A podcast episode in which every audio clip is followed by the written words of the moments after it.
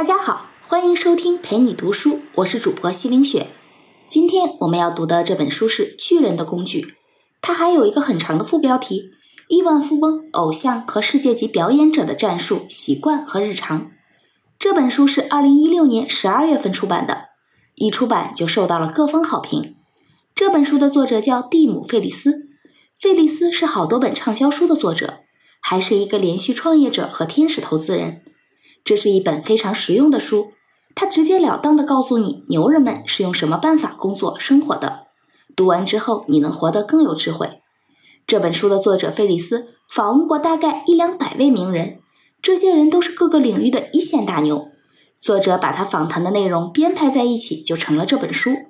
这本书有七百多页，里面的人物实在太多了，所以我们挑出其中的三个人来为你解读这本书。第一个人是漫画作者斯科特·亚当斯，他给我们的启发是不要去追求实现一个什么具体的目标，而是要发展一个系统。第二个人是前美国海豹突击队队员杰克·威林克，他告诉我们真正的自律是自由，你要对你的世界有极端的所有权。第三个人是硅谷的风险投资人克里斯·萨卡，他告诉我们生活里的挑战是应接不暇的。我们要学会优先应对进攻型的挑战。下面我们先来看第一个人物，漫画作者斯科特·亚当斯。他的戴伯特系列漫画今天同时在六十五个国家，使用二十五种语言，超过两千家报纸上刊登。亚当斯原来就是一个坐办公室的白领文员。刚开始画戴伯特漫画的时候，因为他还得上班，所以每天早晨必须四点钟就起来画画。那他是怎么坚持下来，取得今天的这个成就的呢？亚当斯分享的最有价值的经验，大概是下面三条：第一条，要为自己建立一个系统，而不是定一个目标。亚当斯当年一边上班，一边业余画画和写作，这给他带来的物质回报是非常少的，大概只相当于工资收入的百分之五，对生活没有任何影响。当时他女朋友就问他：“你为什么要干这件事儿啊？”亚当斯当时是回答不上来的。亚当斯现在是这么总结的：他认为他做的这个事情不是为了完成一个什么具体的目标，而是为了发展一个系统。所谓的目标就是你做这件事情就是为了做好这件事情，成功之后就有回报，失败之后就算白干了。而亚当斯所谓的系统，则是一个连续变化的东西，或者是一项技能，或者是一个关系，比如说夫妻关系。为了这个系统，你可以做各种项目，你可以要求自己养成什么习惯。你要的不是一个具体事情的成败，而是发展这个系统。亚当斯的博客写作就是一个系统，具体哪篇文章能不能获得收入，有多少读者阅读都不重要，重要的是能不能让这个系统不断的发展。他写博客没有任何具体的目标，这恰恰就是系统的特征。那怎么发展系统呢？亚当斯做了两个方面的事情：第一是要定期写，不能三天打鱼两天晒网；第二就是要把博客当成一个研发平台，在上面做各种写作技术的测试。比如说，亚当斯测试了不同类型的话题，看哪个话题受读者欢迎。同时，他还测试自己，就是让自己用不同的口吻来写作，比如说用愤怒的口吻、用幽默的口吻等等，看哪一种感觉更受读者欢迎。那时间长了，博客越写越多，亚当斯的写作系统也就成长起来了。后来，《华尔街日报》听说了他的博客，就邀请他开一个专栏。亚当斯一上手，专栏马上大受欢迎。这就是因为那个时候的亚当斯已经拥有一个成熟的写作系统，他完全知道文章该怎么写。亚当斯说，他当时在写博客的时候，只知道这个博客壮大起来就会有各种可能性。但是他完全没有任何具体的目标，他并没有事先规划好任何事情，他也不知道什么时候要去《华尔街日报》开专栏，所以系统有了，一切都自然发生。亚当斯的第二条经验是，灵感更依赖身体而不是大脑。如果你的写作技术已经比较成熟了，你最关心的就不是怎么写，而是写什么。亚当斯要保持高频率的更新，就必须有大量的想法做后盾。那么他的想法都是从哪里来的呢？为了获得新想法，亚当斯每天早晨起来的流程是完全固定的，就连吃个早餐都是每天完全一样的。他的这个套路的精髓就是先把大脑清空，再用新信息灌满大脑。所谓清空大脑，就是在早餐之后把昨天的一切问题都抛到脑后，把整个大脑腾出来，好接收新信息。然后他就打开电脑，看新闻、读文章，了解全世界都在发生什么。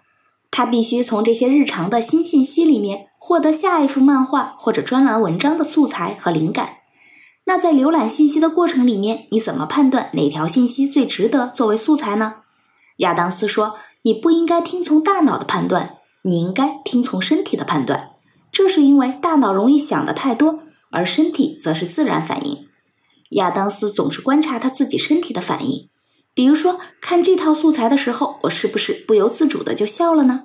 我是不是肾上腺素猛增了呢？或者说，我有没有产生强烈的情感波动呢？如果有，那就说明这个东西它一定是个好素材。如果你的身体对什么信息做出强烈反应，那别人大概也会关心这个东西。第三条经验是在自己身上多发展几个熟练的技能。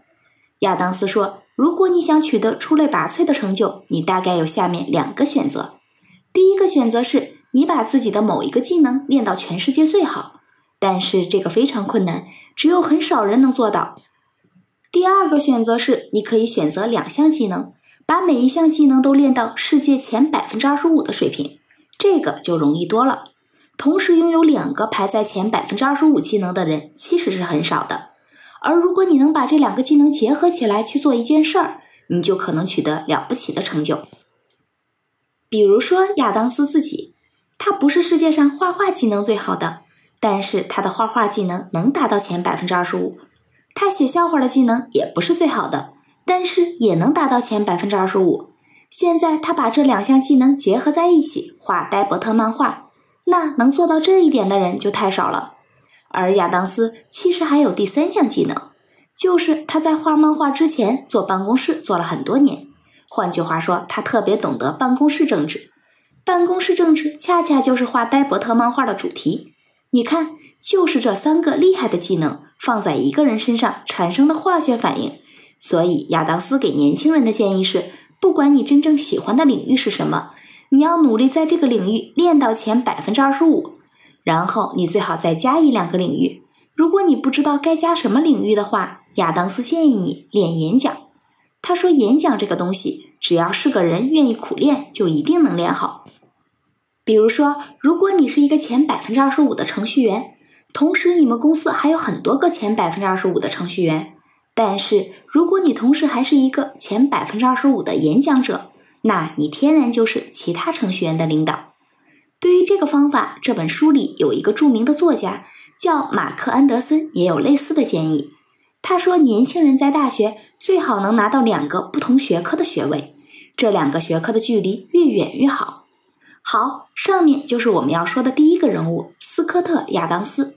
接下来我们讲第二个人物，他是曾经担任过美国海军突击队指挥官的杰克·威林克。他的心得是：真正的自由是自律，是你要对你的世界有极端的所有权。威林克在海豹突击队服役二十年，参加过伊拉克战争。他回国以后负责西海岸所有海豹突击队队员的训练，而退伍之后跟人合开了一家咨询公司，专门向商界传授军队的领导力和管理经验。二零一五年，威林克还出了一本书，书名叫《极端所有权：海豹突击队的领导方法与制胜策略》。这本书曾经在《纽约时报》畅销书排行榜名列第一名。威林克的方法论主要有下面三条经验：第一条是自律就是自由。威林克是一个真的上过战场、见过血、面对过真正敌人的人，自己的一个错误决定就可能导致队友牺牲。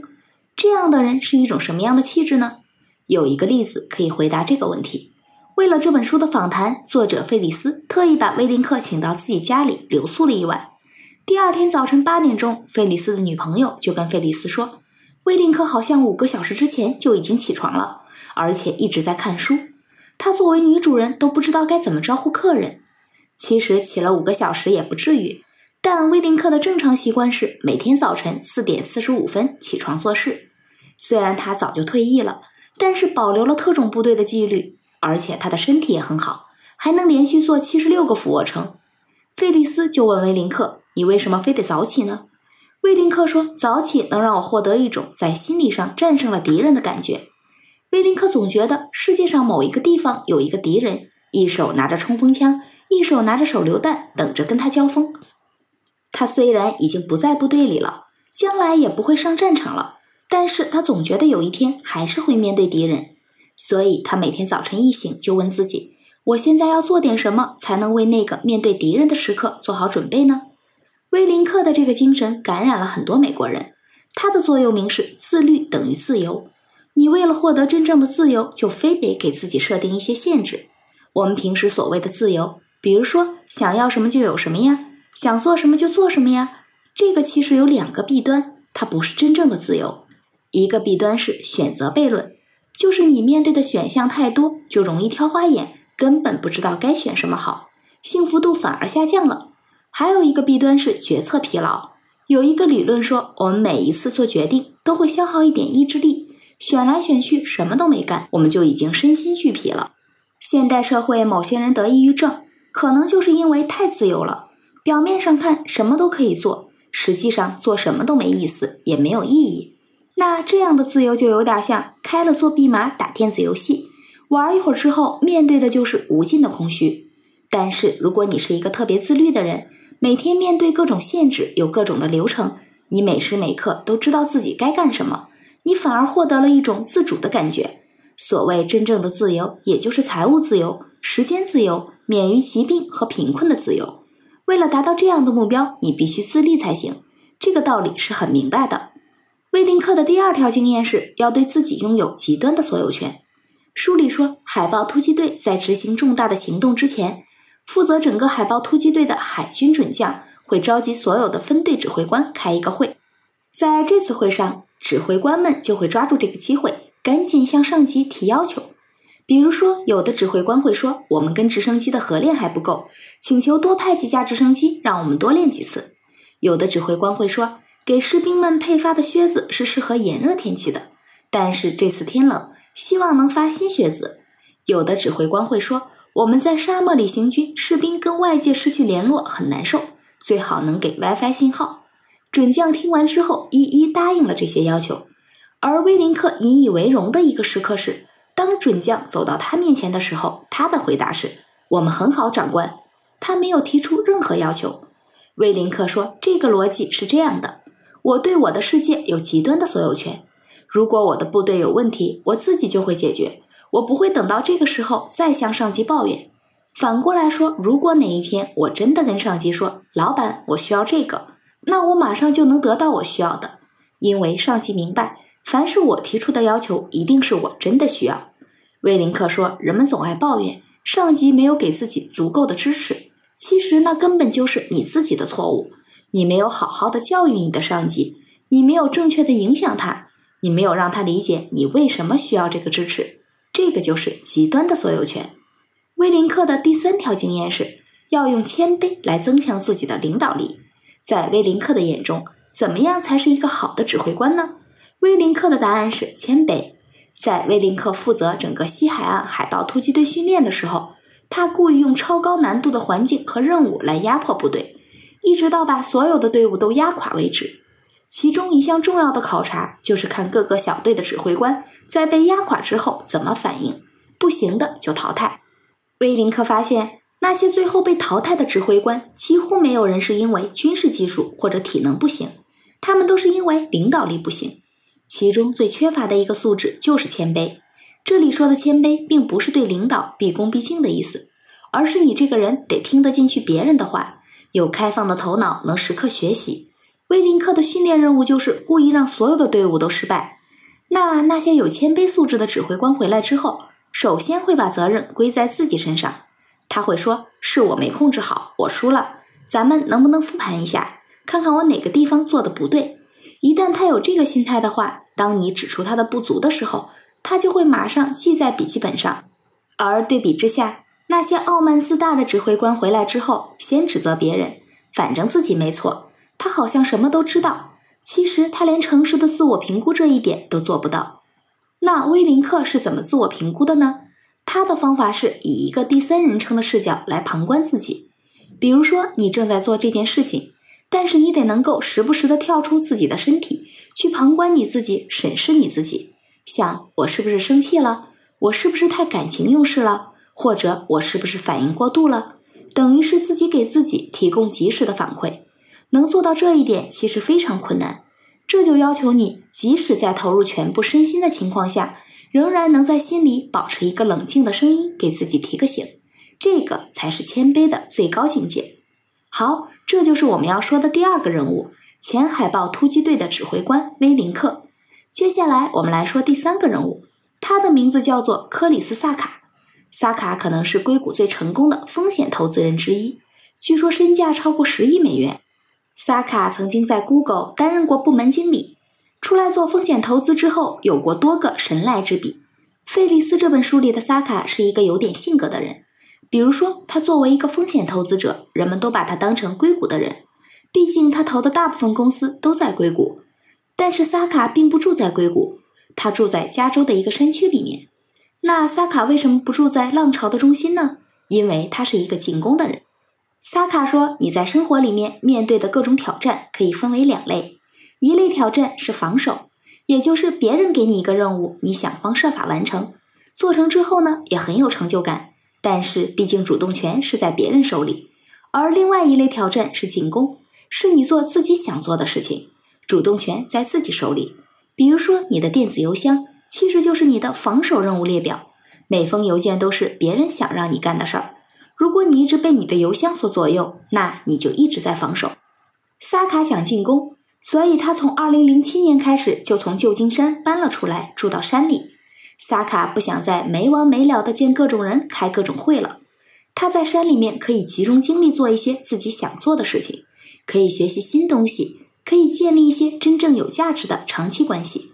萨卡住的地方正好是一个滑雪胜地，景色是很好的，所以他就经常在周末邀请各路商业伙伴来家里玩。别人当然也愿意来，结果这样的关系显然更深入。正是这种长期的个人朋友关系，是萨卡成功投资的关键。所以，风险投资人肯定是要认识很多很多人。而现在，萨卡的特点是他已经不再被动的见很多人了。而是主动的、有选择的跟一些人建立更高水平的关系，这里面的关键词就是“主动”两个字。所谓进攻，就是要以我为主，积极主动。事实上，萨卡早期也是这样，他知道风险投资人需要很多知识，对各行各业的情况都得有点了解。但是，如果你在一个公司有一份正式的工作，这个工作能给你提供的视野往往是非常有限的，那你就必须主动出击。当年萨卡的做法是，不管哪儿有重要的会议，不管人家是不是邀请了他，他都想方设法去听一听。在 Google 的时候，各种高层的会议，甚至有时候连创始人之间的会议，萨卡也会去参加。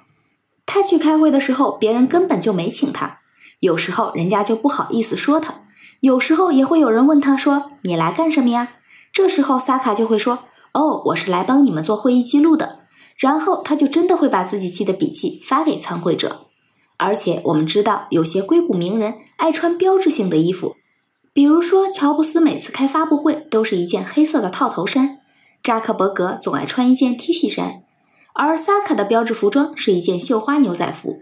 那为什么非得穿成这样呢？萨卡说有一次他出去做演讲，在机场就很随性的买了一件衣服，演讲的时候穿着反响就很好。所以他回来的时候，就把这家店里同款衣服的一半库存都给买了下来。以后一旦有正式场合，就穿这件。这件衣服给了媒体一个很强的辨识度，这是在不伤害自己的情况下增加曝光的最好的方法，何乐而不为呢？